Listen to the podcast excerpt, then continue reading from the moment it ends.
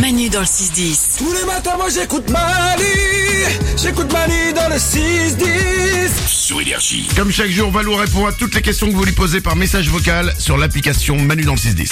Beau gosse du 71 se pose une question sur les noms de pays. Salut Valou, j'ai une petite question pour toi. Est-ce que tu sais les noms des pays, comment ils ont été inventés et par qui Beau gosse du 71. Ouais, j'aime Oh, bien. Parce que quand vous euh, vous arrivez sur l'application Manu dans le 610, vous pouvez vous créer un pseudo. Ouais. Donc n'hésitez pas à vous créer des pseudos. Beau gosse du 71, c'est une très bonne question. Comment on a créé les pays Cette question m'a passionné. L'origine des noms de pays, il y a quatre grandes catégories. D'accord La première catégorie, c'est le nom de pays relatif à une population ou à ses caractéristiques. Par exemple, la France, nous, c'est le pays des Francs.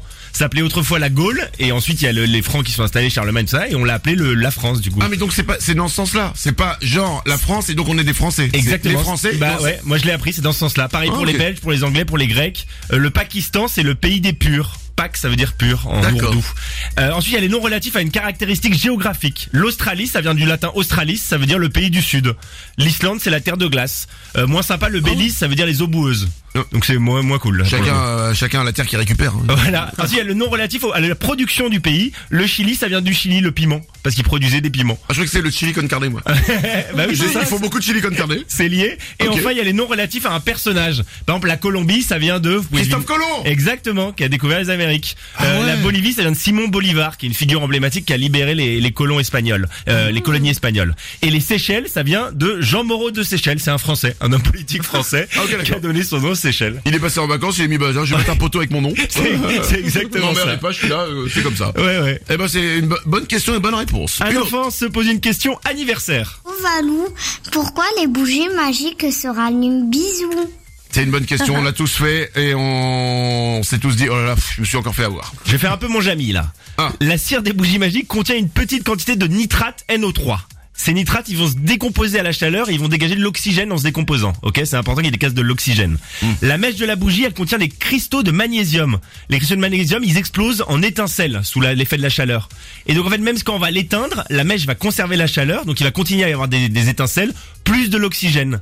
Étincelle plus oxygène, boum, ça fait quoi Ça rallume la Euh, flamme. ça- Ah d'accord. Ouais, bah ouais. Et c'est quoi le moyen le plus simple pour éteindre le, le Il truc faut mouiller ses doigts et il faut euh, appuyer sur la mèche parce qu'en fait ça empêche la transformation du magnésium Non, en étincelle. Faut pas faire ça. Faut dire à quelqu'un de mouiller ses doigts. Et d'aller- Faut pas, faut pas se brûler, ouais. une dernière question. On finit par une question sur une expression. Pourquoi dit-on jouer pour du beurre Genre c'est pas joué pour le beurre, c'est euh, on ça Ouais, ça compte pour rien, ça compte pour du beurre. C'est qu'en fait dans l'Antiquité le beurre ne, ne valait valait rien. C'était considéré comme la graisse du pauvre et Jules César s'en servait pour graisser ses sandales. Donc ça, ça, ça- ça- ça- Euh, demi sel ou euh, dans le beurre doux. Donc ça servait vraiment à rien. Donc à l'époque on disait compter pour du beurre. Et ensuite le beurre c'est devenu très noble et on dit mettre du beurre dans les épinards. Donc ça a pris le sens complètement inverse. Donc Ah c'est oui. marrant parce que ça, tu dis compter pour du beurre ça veut rien dire et du beurre des épinards ça veut dire la richesse, le Alors que si l'opulence. on avait dit mettre du beurre dans les épinards à Jules César, il aurait pas compris. Non, là il Ça aurait me rien semblait- compris. Mais pourquoi je le mets sous mes sandales Oui, mais enfin bon, bon bref. 9h13, c'est aussi l'histoire. Manu dans le 6-10. Manu Manu, Manu Manu, avec les bons. hein. Énergie.